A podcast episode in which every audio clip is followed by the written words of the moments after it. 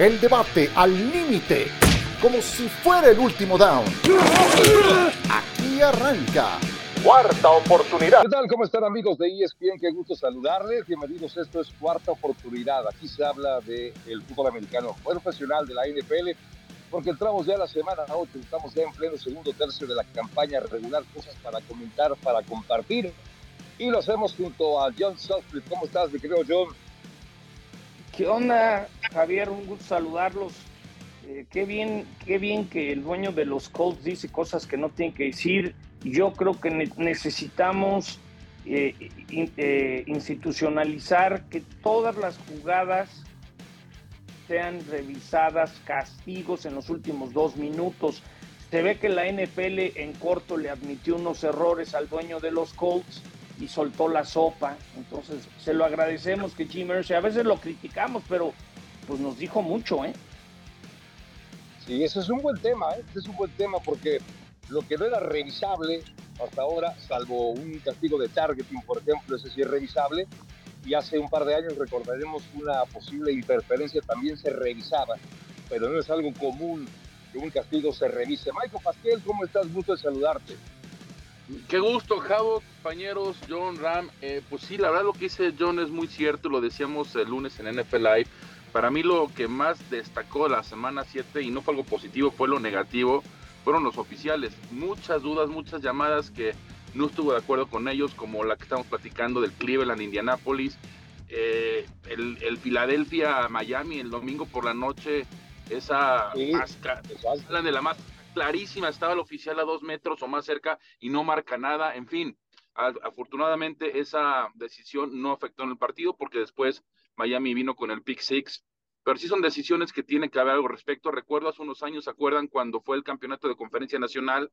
Que se equivocan sí. los oficiales, una interferencia clarísima en Nueva Orleans Rams, y al año siguiente tratan de poner otra vez que tú puedes desafiar ese tipo de jugadas creo que porque la cuestión era, se tardaba mucho, los partidos hacían muy largos, quitaron esa regla, pero creo que de alguna manera, quizá dentro de los dos minutos o algo tiene que hacer la NFL porque sí, los oficiales, entiendo, son humanos, algo tienen que hacer para corregir ¿Sabes eso. Cómo, ¿Sabes cómo lo interpreto?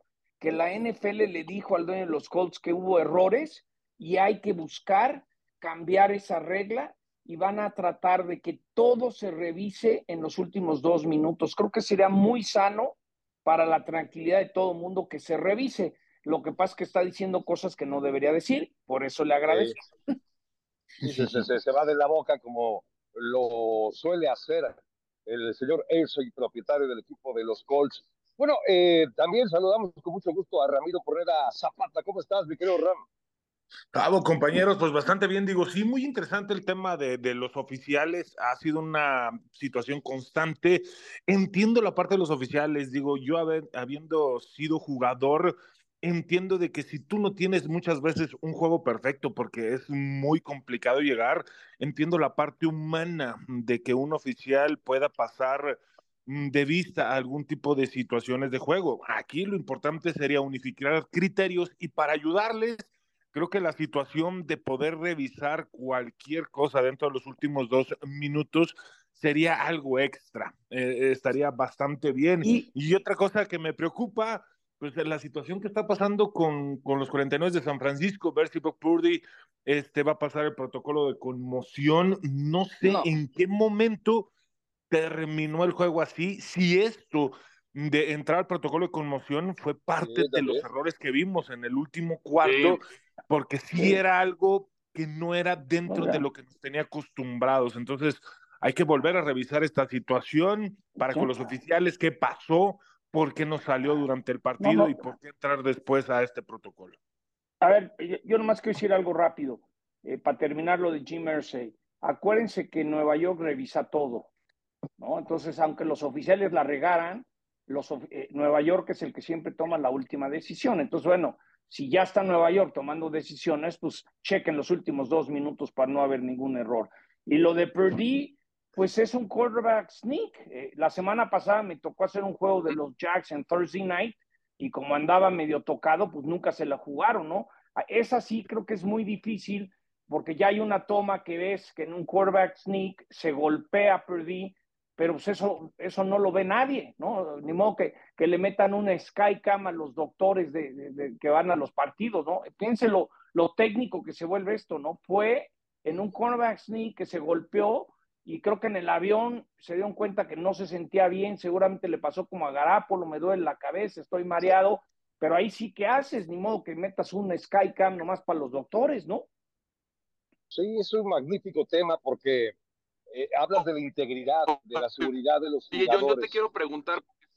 Eh, eh, sí, yo lo que le quiero preguntar, John está en el campo y sí fue un golpe de Jordan Hicks, el linebacker, justo con el quarterback sneak. Pero John, tú cuando viene este golpe, ¿lo viste normal ahí en, el campo? No, o sea, no, no, lo viste atendido, mareado.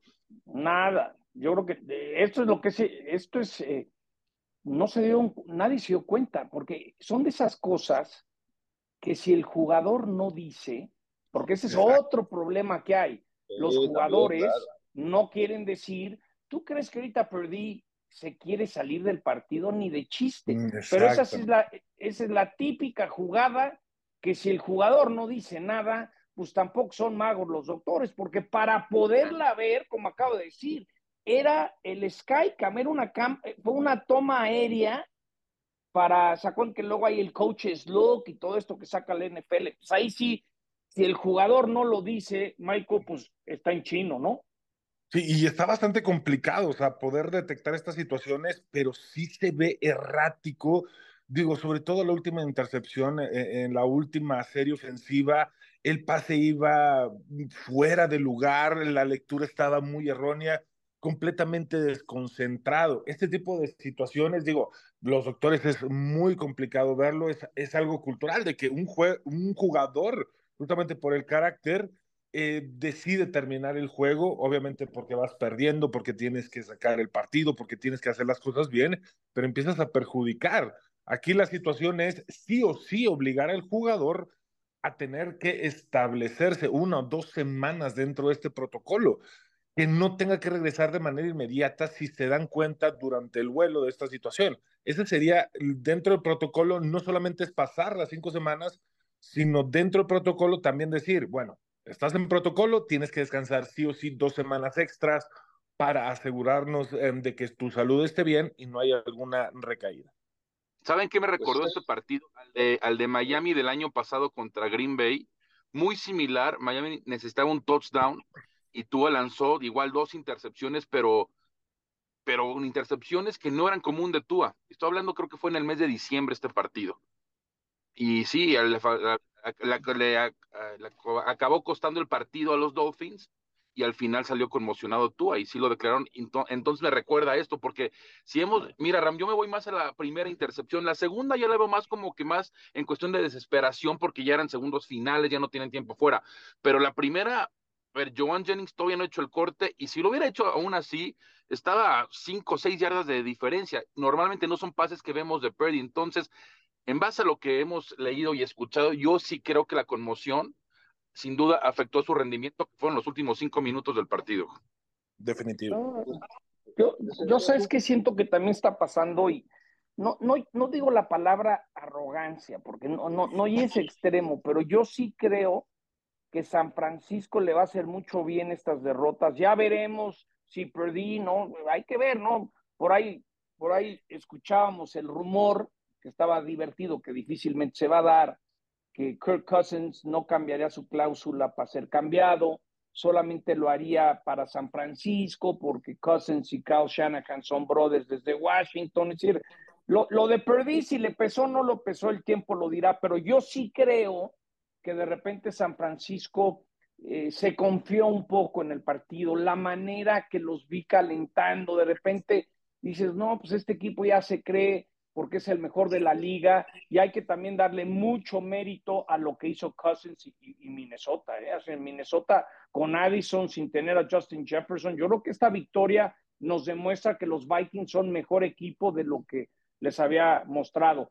Es prácticamente imposible que alguien entre en protocolo de conmoción y lo dejen jugar. Entonces, Sam Darnold, imagínate cómo están, compañeros, los Bengals ahorita. Los Bengals dicen, espérame tantito, a ver si no es nuestro juego para demostrar que ya estamos de regreso. Ya se volvió un partidazo ese, ¿eh?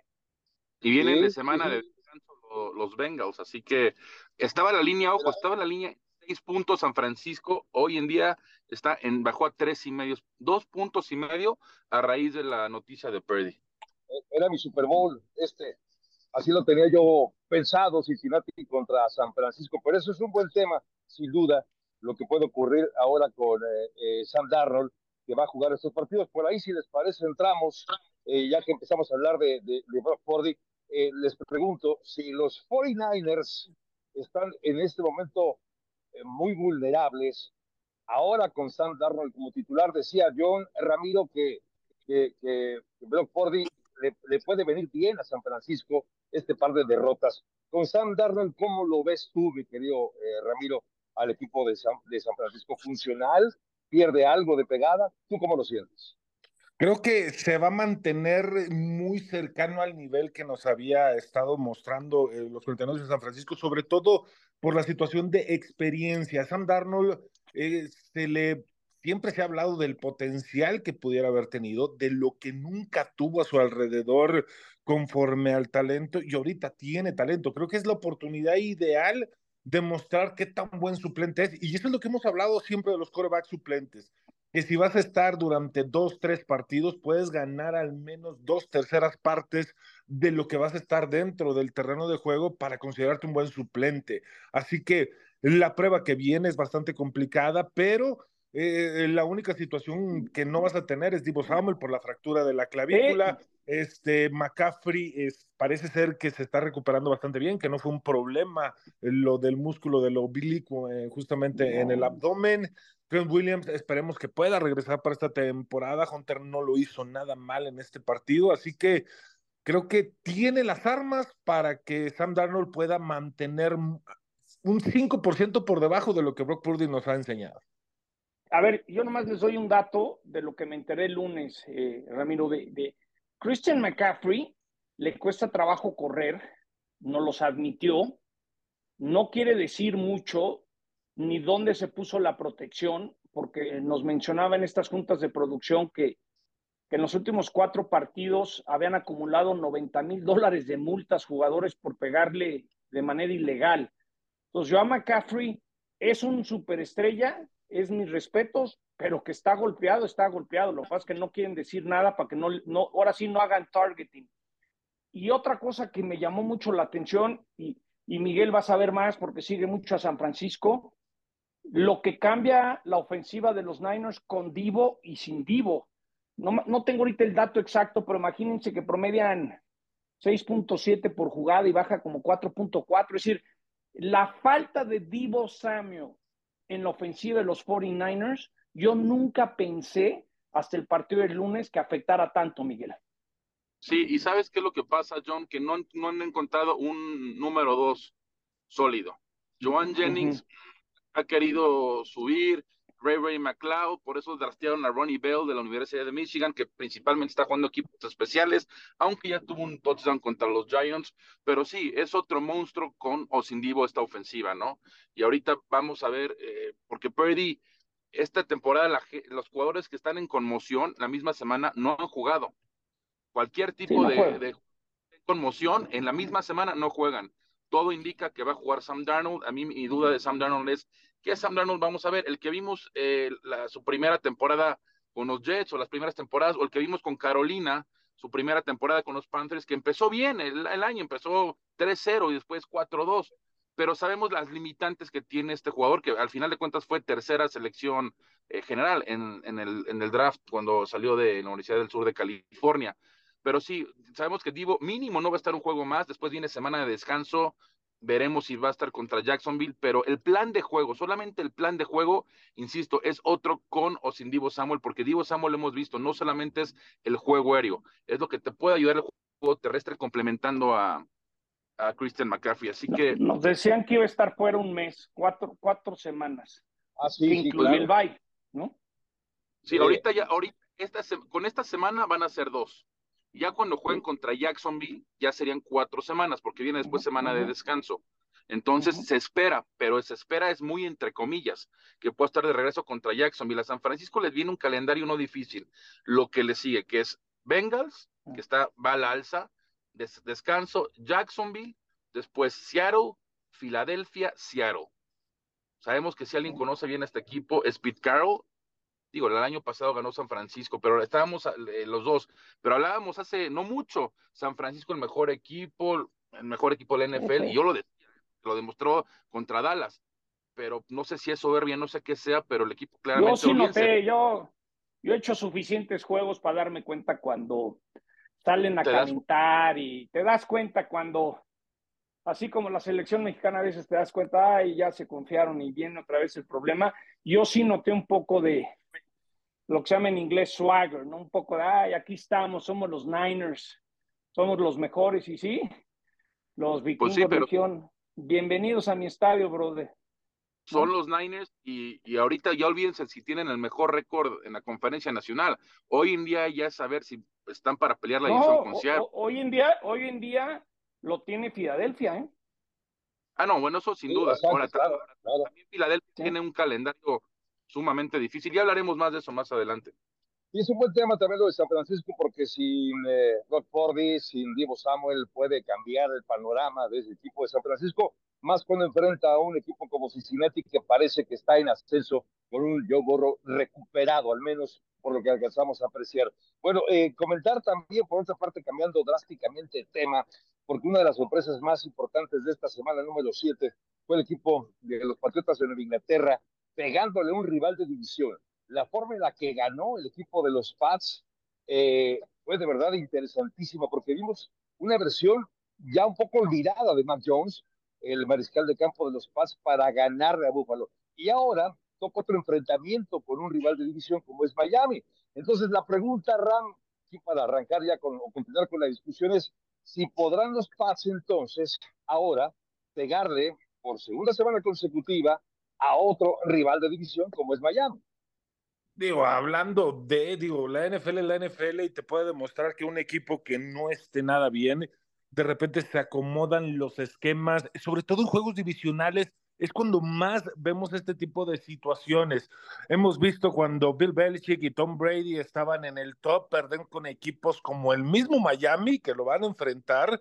Miami teniendo una pésima temporada, perdiendo eh, contra, contra este equipo. Entonces, aquí se puede dar un papel completamente inverso y no por la confianza, sino justamente por esta situación de estar en juegos divisionales que se enfrentan dos veces, que se conocen, que se estudian bastante, y creo que Bill Belichick pues, ha demostrado, tiene experiencia eh, de, de, cómo manejar este tipo de partidos y ver cómo McDaniels va a poder contrarrestar esto. Sí, es una gran diferencia entre una planilla y otra, pero me gusta la ofensiva de, de, Nueva Inglaterra cuando empieza a conectar con sus alas cerradas. Esa es la base de este equipo. No tiene dos bastante buenos, Hunter Henry y Mike Gesicki. Creo que esa es la base de Bill Belichick y de que Mike Jones no se puede salir de este esquema para que funcione. Cuando tú le quitas estas opciones, es cuando empieza a decaer, cuando lo empiezas a presionar, vienen los errores constantes. Así que, pues para mí es una moneda al aire pero obviamente con una mayor probabilidad de que Miami pueda sacar este partido. Sí, yo creo que también hay que considerar el mal momento que pasa Búfalo, todas las lesiones. Todo el mundo habla de Josh Allen y esa gran ofensiva. Búfalo, preparando el partido este jueves en la noche, ha anotado 10 puntos en la primera mitad en total en los últimos tres partidos. Es decir, sus dos alas cerradas están eh, lesionadas. Es decir, Búfalo está en crisis. Búfalo es un equipo que más vale que le gane a Tampa. Yo creo que le doy mérito a Belichick y todo lo que quieras, pero creo que tuvo que ver mucho lo mal que anda Búfalo, ¿eh? Sí, puede ser. sin duda. ¿Por dónde vas? A ver, yo, Miami está promediando casi 50 puntos en casa. No debe tener ningún problema, es otro equipo cuando juega en casa y, de visita. Así que yo creo que los Dolphins deben de ganar. Eh, entiendo que los Patriots sorprendieron, pues, ¿Qué NFL tan extraña hemos visto esta temporada, no? Eh, muchos resultados inesperados, pero bueno, insisto, Bill Belichick va a quedarse en New England, va a romper el récord de New England, como hemos platicado los últimos que cuatro o cinco podcasts. Pero hoy sí creo que el Miami en papel, por lo menos, y lo que hemos visto hasta la semana 7, es mucho mejor equipo y más que los Patriots y más cuando juega en casa. Miami debe regresar a la hacienda del triunfo y complementando lo que dice John de Buffalo, yo creo que esta noche Buffalo se juega su, su temporada, ¿eh? Debe de ganar, debe de ganar. Son favoritos por ocho y medio puntos, pero de perder con Tampa Bay, yo la temporada de Buffalo se viene abajo, ¿eh? En NFL ya platicaremos. Tampa solamente le ha permitido más de 20 puntos a Filadelfia.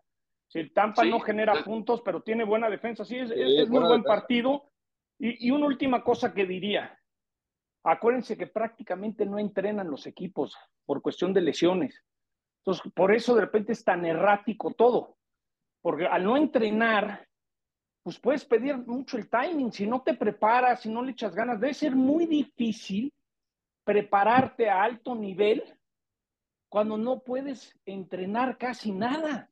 Todo es preparación, ver al rival. Imagínense qué duro sería, Ramiro, imagínate que te pusieran a jugar, pero prácticamente no entrenas porque las reglas cambiaron. Debe ser dificilísimo mantener el ritmo, ¿no? Demasiado. Y, y, en algunas veces me lo han preguntado qué tan pesados son los entrenamientos. Por lo regular, el día lunes, después del domingo, este, se los dan si hay alguna victoria, solamente hay ejercicios de recuperación para ciertos jugadores. El martes es el día obligatorio eh, fuera, vaya libre de toda la liga. Miércoles les pudiera decir que es el único día fuerte de entrenamiento, entre comillas, y está limitado a enfrentamientos, un tope máximo de 20 jugadas un 10 con el equipo titular, un 10 con el equipo suplente, y fuera de esto es estudio, repaso de las jugadas de manera individual, no hay enfrentamientos con la defensa. ¿Cómo agarra ritmo así, Ramiro? Exactamente, es muy, muy, muy complicado, y si hay jugadores justamente con lesiones, con golpes, el jueves en ciertas situaciones, en un 7 contra 7, en un repaso general con la ofensiva, toman algunas repeticiones. Les pudiera decir, que dentro de la semana de entrenamiento hay 20 a 30 jugadas solamente en repeticiones con enfrentamientos en los días de entrenamientos previo a un juego. No es nada. más no es nada, eh, absolutamente. Son puras situaciones hipotéticas de lo que pudiera pasar, pero no hay un enfrentamiento real que te puede exigir. Repasa las jugadas, los movimientos, las lecturas, pero no hay algo que te exige en modo real que te puede enfrentar a lo que es el juego. Obviamente es muy pesado durante 18 semanas, más lo que viene en playoff, es muy complicado mantener el ritmo.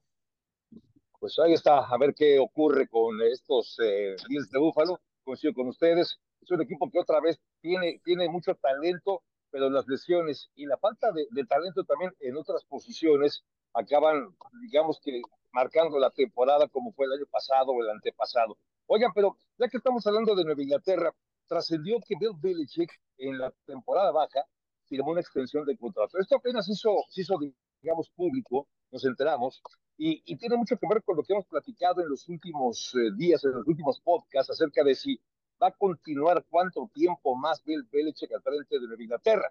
Esa es una, una buena pregunta. Ya trascendió también, nuestro compañero Adam Schefter el pasado lunes decía, que no necesariamente una extensión de contrato de Bill Belichick implica que va a cumplirlo como entrenador en jefe del equipo de los Paz. ¿Qué lectura le damos, John?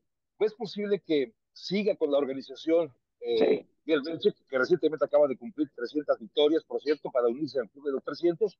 ¿O, o qué? ¿Cómo, ¿Cómo, lo interpretas esta extensión de contrato de Bill Belichick, John? Que don, Ro, que don Roberto Kraft es un señor agradecido, inteligente, se da cuenta que Belichick sigue trabajando a full y le ha dicho, señor, usted ha hecho tanto por esta institución, usted se queda aquí hasta que usted quiera. Yo creo que es un mensaje para los que estaban diciendo, no, pues al igual ya no. A final de cuentas ya no está Tom Brady, ¿no? Pero creo que, creo que el mejor head coach de la historia, su patrón le dijo, esta es tu casa y tú te quedas hasta cuando tú quieras. Y hasta aquí escucho los aplausos de Michael Pasquel, que ha defendido la misma teoría en los últimas, las últimas semanas, mi creo, Michael. Sí, la verdad es que estoy totalmente de acuerdo. Yo, como lo hice, no cualquiera gana Super Bowls y lo hizo Coach Belichick. Así que va a romper el récord o se va a quedar con los Patriots hasta que él quiera. Robert Kraft no le va a decir cuándo se va. Él va a decir hasta cuándo se va. Y yo creo que va a ser una vez que rompe el récord. Así que va a haber Bill Belichick para rato ahí en la organización de los Patriots. entiendo lo que dice, entiendo lo que dice Ramiro, pero pero a ver, de verdad tanto agradecimiento como para que el equipo siga con, con marcas perdedoras, no importa. Cabo, son seis Vince Lombardi, son seis super, son seis super.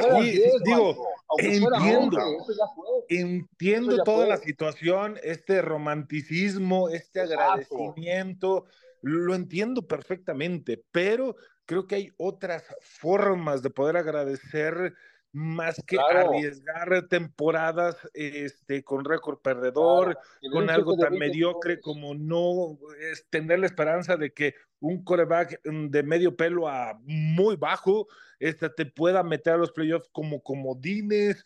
Eh, eh, no sé, creo que está arriesgando mucho. Obviamente el legado, digo, no se va a borrar, no es de que vaya a mancharlo, pero no sé, cuatro, cinco temporadas más para ver dentro de estas, no sé, yo creo que dentro de estas próximas cinco temporadas a que logre romper el récord, si llega una vez más a playoff, va a ser demasiado. Es algo que no creo que pueda suceder y creo que sería arriesgar mucho desde mi punto de vista se pudiera ir por la puerta grande y no decir, oye, las últimas siete, ocho temporadas solamente me calificaste dos veces a playoff con récords en 500 o abajo de 500 pues ese es un buen tema, la verdad, y, habrá que esperar. Al final del día, esa extensión de contrato también creo yo podría significar que va a seguir con la organización, no necesariamente como head coach, quizás le van a dar un puesto diferente, quizás le van a dejar alguna, algún, algún eh, puesto, digamos. E, evaluación de talentos.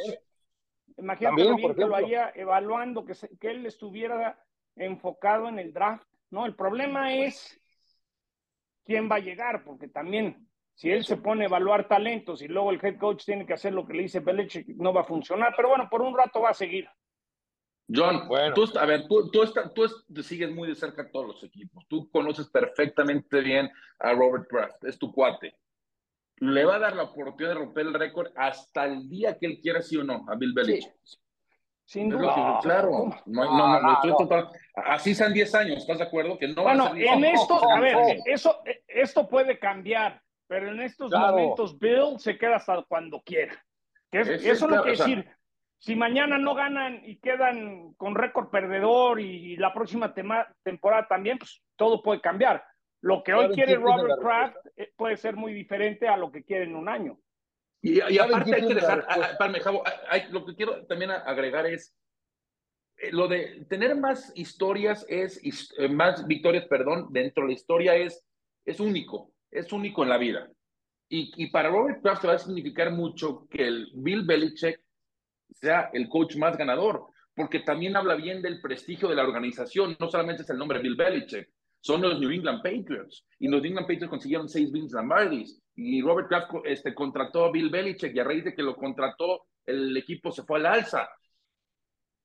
Pasión, determinación y constancia es lo que te hace campeón y mantiene tu actitud de ride or die baby. eBay Motors tiene lo que necesitas para darle mantenimiento a tu vehículo y para llegar hasta el rendimiento máximo. Desde sobrealimentadores, sistemas de sonido, tubos de escape, luces LED y más. Si buscas velocidad, potencia o estilo, lo encontrarás todo en eBay Motors. Con más de 122 millones de piezas, siempre encontrarás justo lo que buscas. Y con Guaranteed Fit de eBay, tienes la garantía de que tu pieza quede perfectamente a la primera o se te devuelve tu dinero. Porque con eBay Motors, quemas llantas y no tu dinero. Con las piezas que buscas, a los precios que quieres, tu auto se convertirá en el MVP que te dará el triunfo. eBay Motors. ebaymotors.com Solo para artículos elegibles se aplican restricciones. Por bueno, ¿sabes por lo que queramos. De todo esto? ¿Sabes, Miguel, quién tiene la respuesta de esto? El tiempo. El padre claro. va a decir quién si se queda o no se queda hasta que rompe ese récord o cómo. ¿Qué les parece que abrimos una pausa y enseguida regresamos a seguir platicando? Esto es cuarta oportunidad del podcast de NFL de ESPN.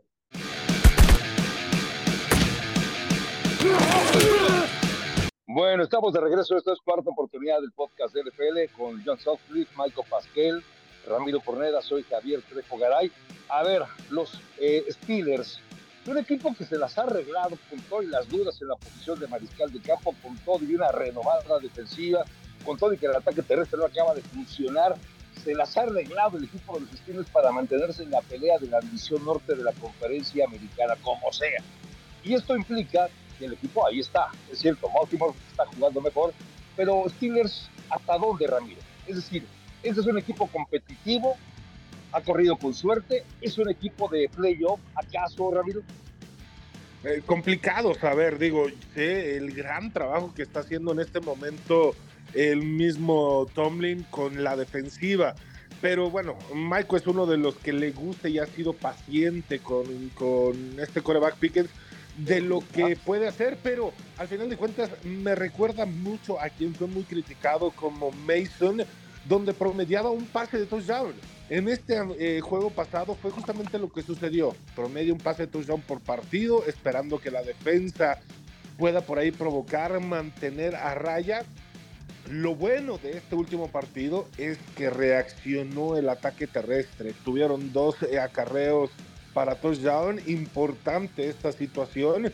Algo que necesitaba justamente Pickens para poder tener un soporte pero creo que es un equipo que se mantiene en esta mm, tónica, pudiera llegar a playoff. Va a ser un equipo incómodo porque defensivamente saben acomodarse. Tomlin sabe hacer complicados los juegos para poderlos definir en el último cuarto por menos de un touchdown.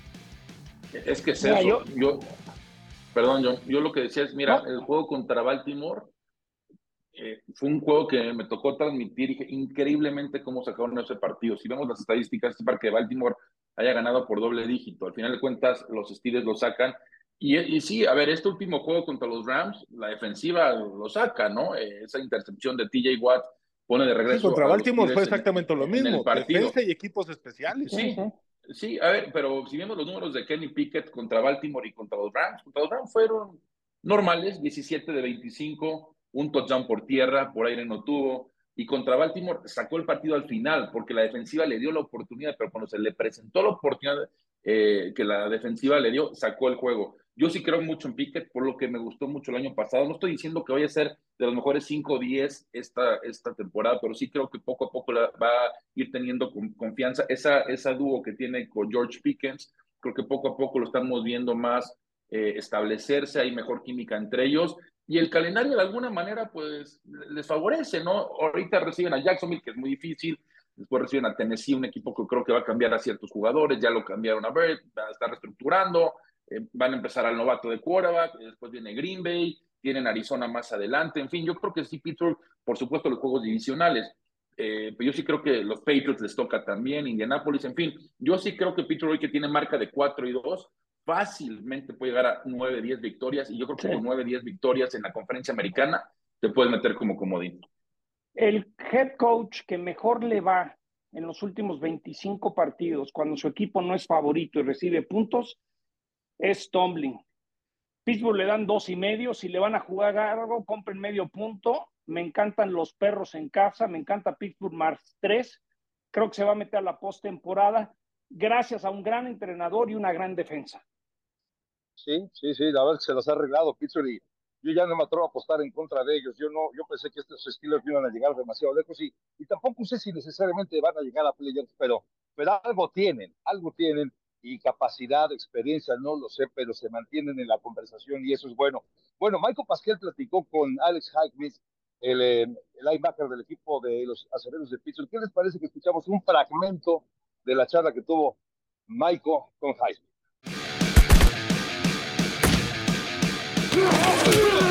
There were some questions regarding you the offensive play, and uh, so far I, I see when I watch uh, your quarterback Kenny Pickett, I see a very good quarterback. I'm watching him from last season. I remember the game against the Ravens, especially, and I think what also against the Raiders game at the end of the game, he pulled the game away, and he proved the same exact thing a couple of weeks against the Ravens. What can you see when you play against this? Well, you train against this offense on the daily basis. What can you tell us about the offense and especially your quarterback, Kenny Pickett?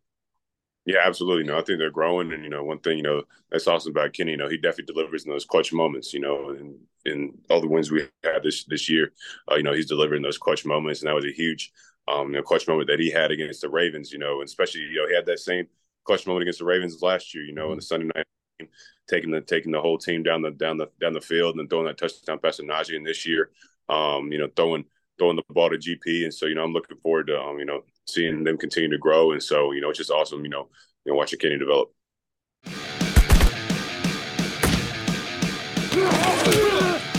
Bueno, pues eh, ahí está lo que dice justamente el eh, linebacker del equipo de los acereros de Pittsburgh. Oigan, pues estamos llegando al final de este podcast. Yo quisiera, porque es obligado, porque es la tradición, porque queremos saber cuál es la apuesta de la semana de cada uno. Michael, ¿con quién vas este fin de semana, Michael Pasquel? ¿Qué apuesta Mira, te, seduce más? Después de que les fue mal fatal en Baltimore, creo que Detroit regresa a casa, va a ganar y va a ganar cómodamente. Son favoritos por ocho puntos y medio ante los Raiders, que debe regresar Jimmy Garapolo, pero Detroit es otro equipo jugando, sobre todo en casa. ¿No? Así que me quedo con los Lions, menos ocho y medio, creo que pueden ganar por diez o hasta más puntos. Ok, ahí están los Lions, me gusta. Tú, me creo, John, ¿dónde le vas a meter la quincena? ¿Dónde le vas a meter tu cheque? A ver, Denver no le gana a Kansas City desde que Peyton Manning era su coreback. No me acuerdo son 16 victorias consecutivas. Creo que poco a poco los Chiefs van agarrando ritmo. Sí, sí necesitan un segundo receptor, pero yo doy los puntos. Reciben ocho los Broncos en casa y yo creo que Kansas City les va a meter una buena guamisa. Pues me quedo con los Chiefs menos ocho. Hace mucho que no he escuchado del agua misa. Me gustó. Ram. Para no decir modriza.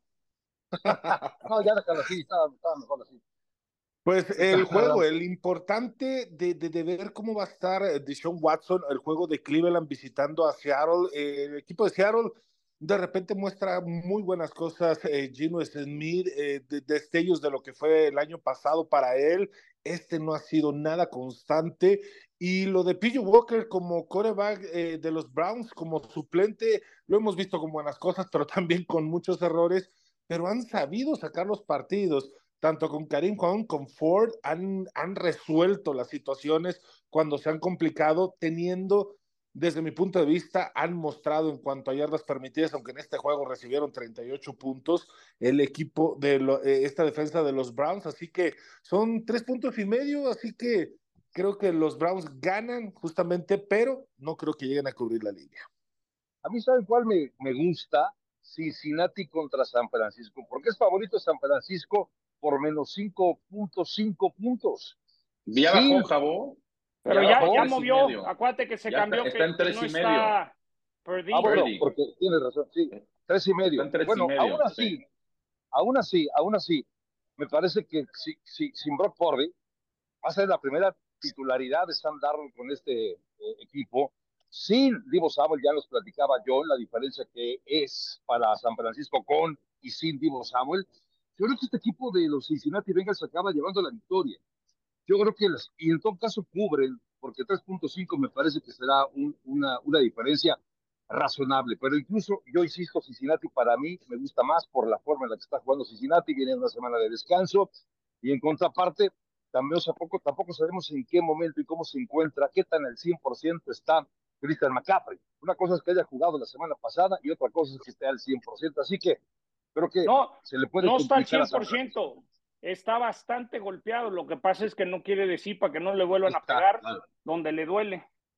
y, ese fumble que tuvo empezando el partido en la yarda 11 de Minnesota, para mí es un claro ejemplo que, bueno, sabemos, no está ni cerca de estar al 100%. Veremos qué tanto lo usan. Me llamó la atención que no usaron más a Jordan Mason. No sé, o sea, no lo pueden usar tanto ahorita porque apenas no vamos ni a la mitad de temporada ya estuvo, estuvo, lesionado y tienes que guardarte a McCaffrey porque al final de cuentas San Francisco va a estar jugando playoff y es cuando más quieres el equipo sanos en el mes de enero. Estaba platicando con, con, el dueño de San Francisco el lunes, me dice, señor, jugamos en Thanksgiving, en Navidad y el 31. San sí, lo, dijiste, lo dijiste al aire. La tiene, la, tiene, la tiene difícil porque juegan el Thursday night con, en Seattle. El 25 de diciembre es un partidazo, Ravens en Levi Stadium. Y luego ya cierran el 31. Pues y luego tienen otro decía, más. Sí, sí, sí. San Francisco Ah. lo quiere todo el mundo enseñar en tele. Sí, sí, sí. Y tiene partido contra Filadelfia también más adelante. Así que así está la situación alrededor de estos gambusinos. Oigan, pues estamos llegando al final de este podcast, cuarta oportunidad de ESPN. Agradeciendo el favor de su atención, recordando que lo mejor, la mejor información de la NFL la tenemos justamente en cuarta oportunidad. Nombre todo el equipo de John Soxley, Miguel Pasquel, Ramiro Porneda, soy Javier Trejo Garay. Gracias y hasta la próxima. El debate al límite, como si fuera el último down. Gracias por escuchar Cuarta Oportunidad.